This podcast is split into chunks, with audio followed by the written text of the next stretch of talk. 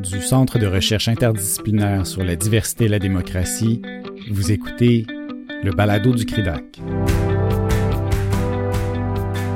Le colloque virtuel John Burroughs, la Constitution autochtone du Canada, tenu les 8 et 9 avril 2021, a donné lieu à des échanges passionnants que cette série spéciale du balado du CRIDAC vous donne l'occasion d'écouter ou de réécouter. Dans cet épisode, la période de questions qui s'est déroulée dans le cadre du panel Les tribunaux et les traditions juridiques autochtones. Notez qu'exceptionnellement, les discussions dans cette série de balados sont en anglais et en français. On va peut-être commencer par euh, la question de Jérémy Weber. Uh, donc, on a uh, Jeremy, uh, do you want to ask your question? Do you hear me? Wow. Yes, absolutely. Great to see you. Holy cow. Great to see you too, Paul John. Been a long time. And thank you, everybody, for a fabulous panel and a wonderful conference. I'd like to, to pick up on something that was a matter of discussion, especially in the panel immediately prior to this one. I think of uh, Professor Ivadawa's comments about the ironies, the dangers of recognition, uh, that I think also uh, was one of the things that Professor uh, Zuni Cruz was averting to in her comments in this panel there is this irony that recognition may mean that we have people who are in many ways the least qualified to pronounce upon the operation of indigenous law doing so. When the matters come before you in the courts, uh, does it make sense for someone who has not been schooled in that legal tradition and not been schooled in its processes to making to make those decisions and indeed does the process itself uh, distort the outcome? Aren't these things that have to be dealt with in the feast halls rather than in the courts? And so i i guess i wonder i'd be very interested in your reflections on how one navigates that that irony. I guess one way to put it is don't there have to be some situations in which one does say, I'm over my head. And this is not something that can be appropriately decided in a courtroom. In fact, the law itself has its own processes that may produce quite different outcomes. And treating this as a matter of evidence given under oath in court, which I determine as adjudicator, uh, doesn't work. Professor Zuni Cruz, I mean, I know you were mentioned. I'm not sure if you want to address it. Uh, sure. I think that, you know, really touches on what I was saying about mindfulness and also what um, Professor Borrows spoke to in or speaks to in his his book about the need for a mechanism and that when the two traditions meet you know there has to be a mechanism there has to be some thinking about, you know, what happens and how you best facilitate that meeting. I also touch a bit on this idea that when Indigenous peoples enter into common law courtrooms, you know, as either the subject before the court or the person before the court or bringing issues before the court, that they carry their law with them into common law court systems and um, that, that are then subject to that common law process, whatever that, however that the decisions are made by the judge and the rules and everything as to how to deal with that law. And you know, one of the one of the tensions, of course, is is it the, the very question you ask: Is it appropriate? Is it proper for judgments to be made about that indigenous legal tradition by you know a common law judge who may or may not have um, sufficient knowledge or even information brought into the courtroom for for that person to make that that judgment. And so that's where you know where you know we really need to be thinking about what does it mean? Um, how do we facilitate this? What is that mechanism? And how are we you know thinking about the ways that that can be that can be accomplished? And i think john also spoke in his remarks about the Maori and how they, um, you know, approached it, and that perhaps there are different ways, there are different types of examples that that may exist. Um, but I think that that's exactly where we are. That's exactly where we have to be in terms of thinking, well, what does this all mean? Um, what does it mean when you recognize them? What does it mean when they meet? What is best? Uh, there's a great deal of diversity in the indigenous legal traditions. I think that produces another challenge. If I may just add to this, th- this is why I have a preference for what I call structured interfaces uh, like what we find in, in uh, the Nunavut legislation or now the, the civil code in Quebec uh, for the recognition of adoption. And, and, these processes were carefully thought so that people from the, the Canadian legal system do not make a determination as to the contents of Indigenous law or, as to its application to a specific case. So we have to be very much aware of these pitfalls and, and try to, you know, to, to, to be cognizant of them in our institutional design, if I may say so. I saw Professor Borrows that I think you did you want to add something? I think Professor Sossin had something to say. Okay. Uh, just a brief um, follow up, and uh, Jeremy, it's a terrific question to uh, to ponder. But uh, I guess what I want would want to distinguish are the many areas uh, where the courts have been quite clear they have no ability to uh, enter into the substantive fray, matters of Catholic law, for example, or Jewish law that might come before the court, and their view is, how can I possibly determine matters of faith or determine matters of uh, doctrines that are unfamiliar to the judicial process. And what uh, you know, I take to be you know the boldest of the many bold challenges uh, that John uh, puts out there in uh, Canada's Indigenous Constitution, which is this isn't uh, a foreign system or an, a system that is outside of the purview of uh, this country. This is a constitutive element of what uh, must be Canada's uh, legal foundations. So, you know, I think there are times, of course, where judges are over their head, should say so, and there are, of course, a number of uh, recourses that may follow. But I tend to be more sympathetic to, you know, what Lance Finch, a former Chief Justice in, in BC, referred to as the duty to learn in his uh, last uh, couple of speeches, where uh, where there's an obligation to understand uh, Canadian constitutional law, for example, I wouldn't say that uh, it's open to me to have no understanding of the civilian tradition, or it's open to me to ignore certain aspects of the constitutional foundations that I find hard or difficult or uh, more challenging to understand and come to terms with. So I think that ideal that this isn't like other legal systems with which if there is no expertise, there can be no engagement. Uh, this is part and parcel of what the Canadian legal system uh, has to ultimately engage uh, with and be engaged by. So, uh, where we're heading, and I again have suggested we're not there yet. I think where we're heading is a place where there is that humility, there is that understanding of clear limits, but there's also an obligation to learn and engage and have the competencies and perspectives necessary to bring that within the same fundamental purview of Canadian constitutional law that uh, judges might view common law and civil law. Thank you very much. Um, so we now have a question from bon. Monsieur Otis.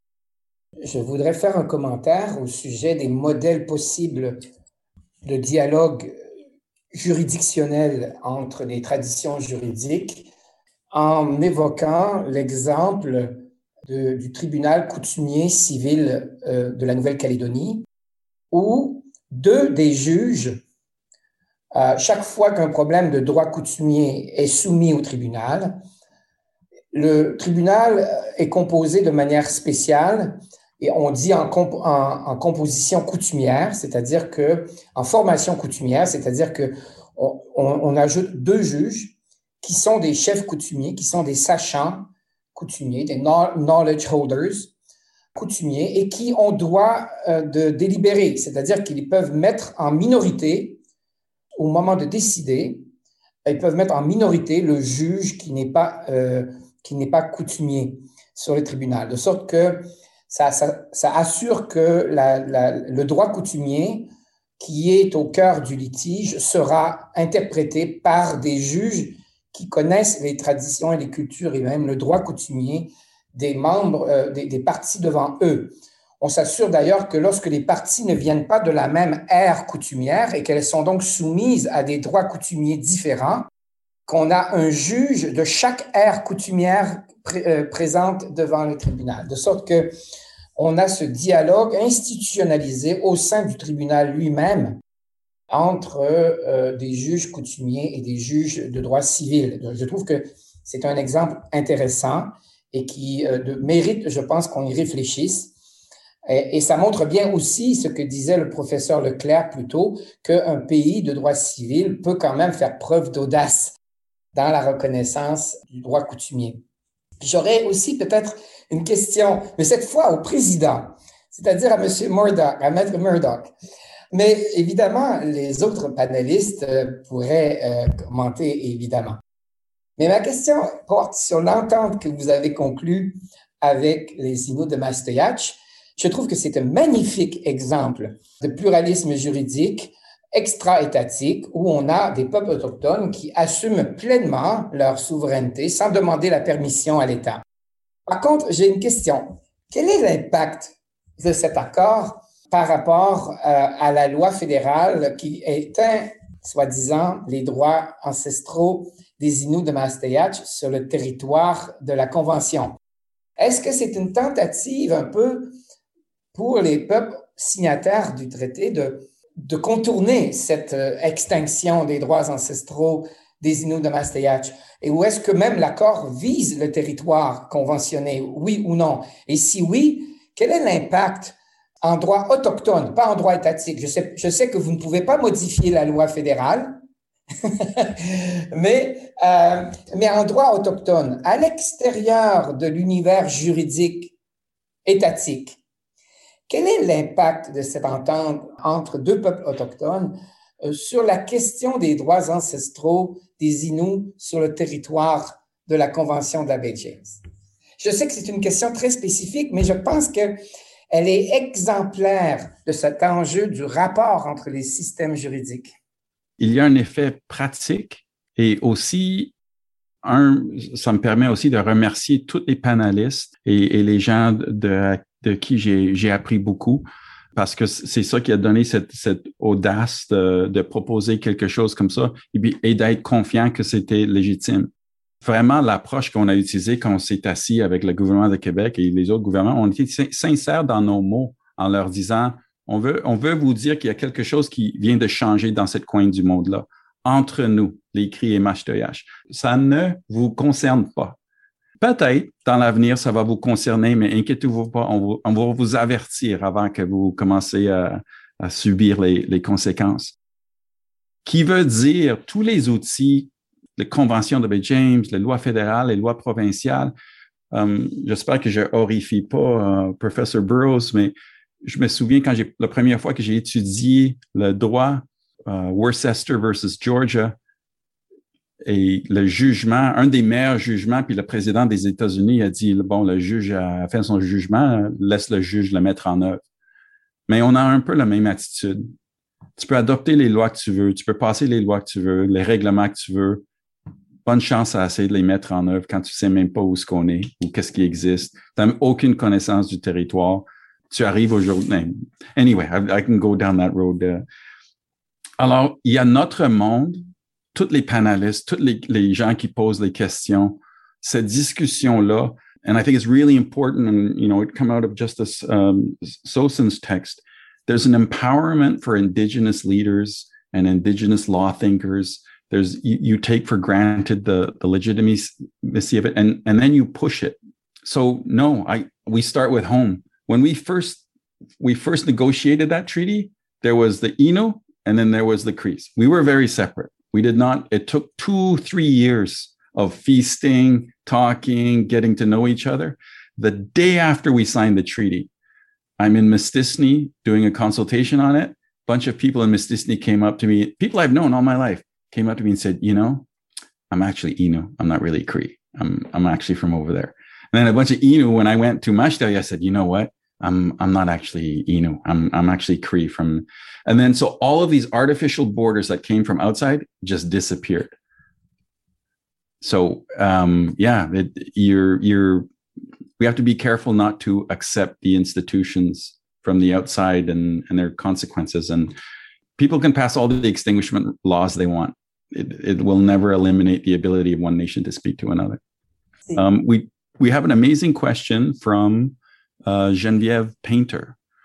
Questions of recognition of sovereignty abound in public international law, and the recognition of the laws of others is also at the heart of private international law. I, I mean, that last question and exchange, I find it, it was exactly that.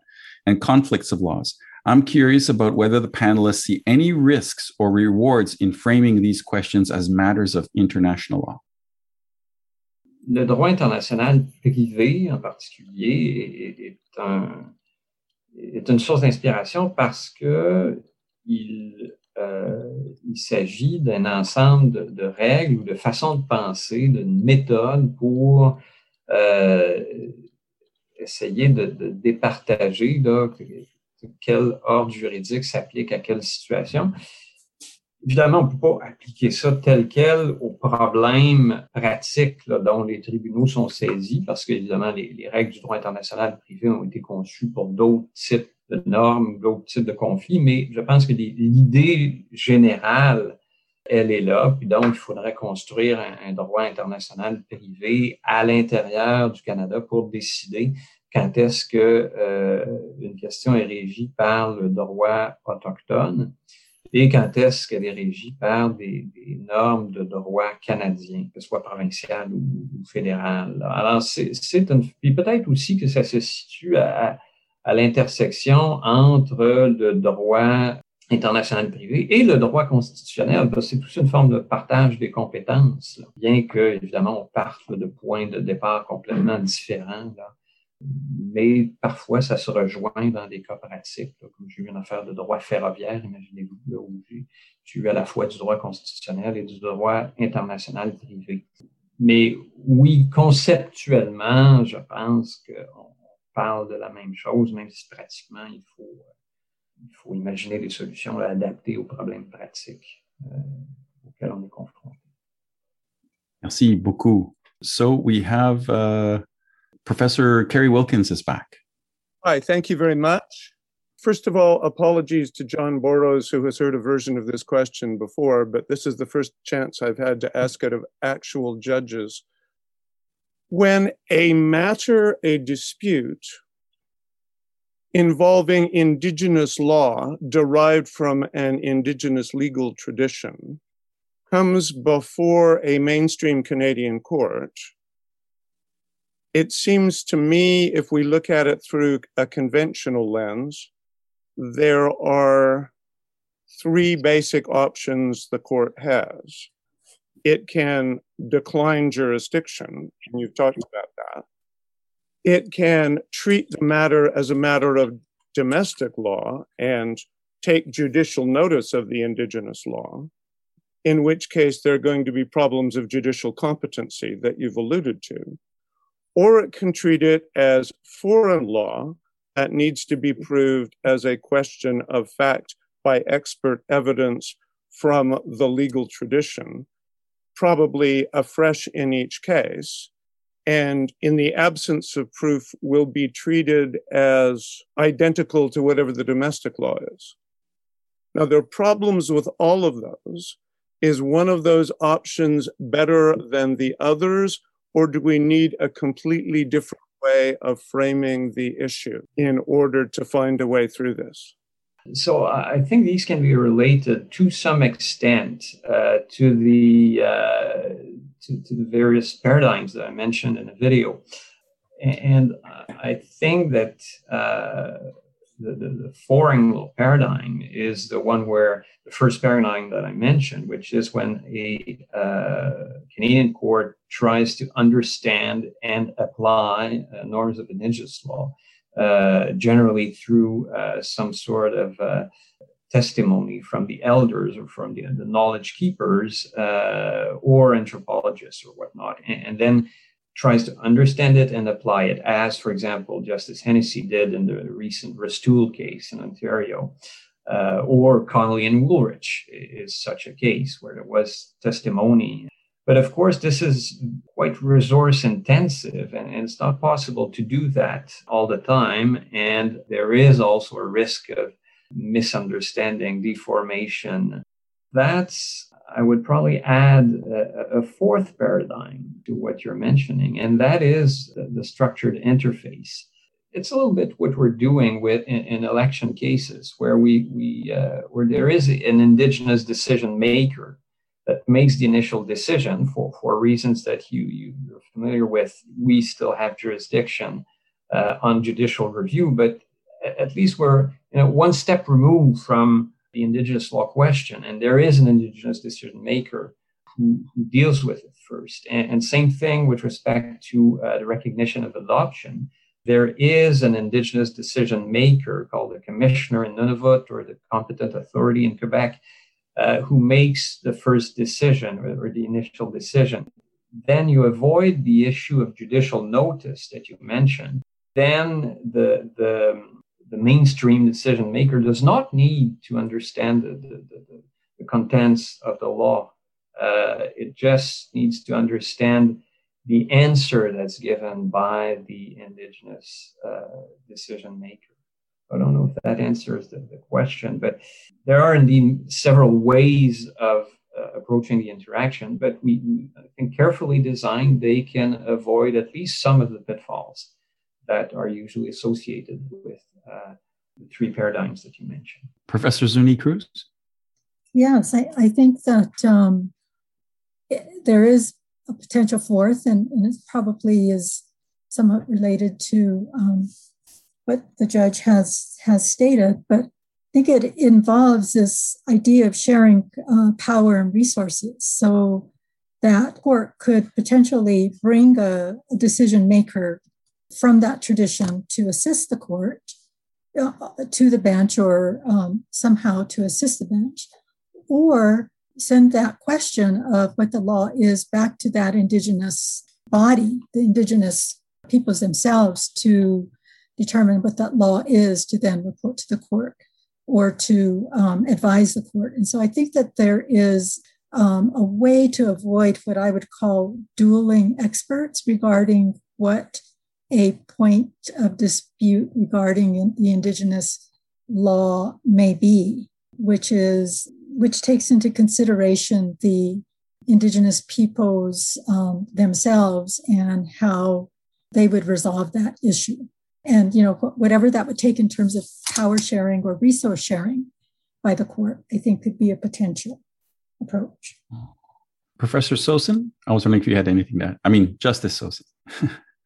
Uh, well, first of all, Professor Sossin's always the highest compliment uh, you could uh, pay, and uh, I, you know I think it's a it is a uh, an important uh, and challenging question because once you pick a paradigm, you're also picking a, a set of limitations and um, framing that may not work in in every case. So I you know I fall back on maybe the easiest trope of someone educated in the common law uh, which is, is, that it may depend on the case, and, and there may be some where uh, that um, notion of the structural interface is going to be ideal, others where declining jurisdiction is an important uh, recognition by withdrawal, uh, to use a term we were discussing before, and others where engaging and attempting to understand and apply, and we'll see what happens. Uh, obviously, Restoule is coming up for an appeal. uh, very shortly, so uh, and and may not stop uh,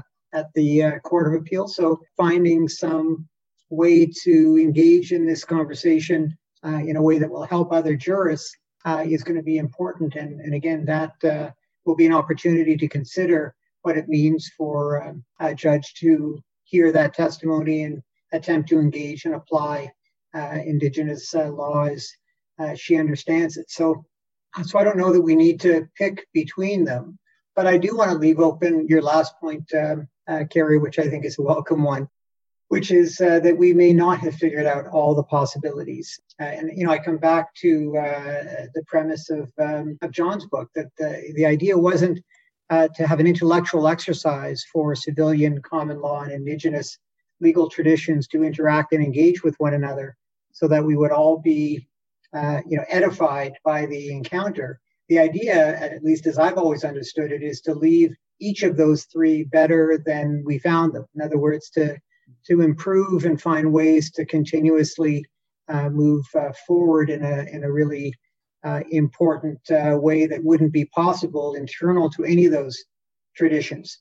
Uh, so I, I, would always want to measure the framework or the paradigm against some of those goals. Is this advancing the important, uh, you know, I love the way Professor Zuni Cruz put it of occupying the same space without damaging uh, one another is uh, such a an important framing from uh, from my point of view. So I would want to leave open that we may not have figured out all the possible ways to to do that, and that the encounter of a multi-juridical approach may in fact free up new paradigms, new protocols, and a, a new process that uh, we may be uh, seeing the early seeds of development uh, around this period of time.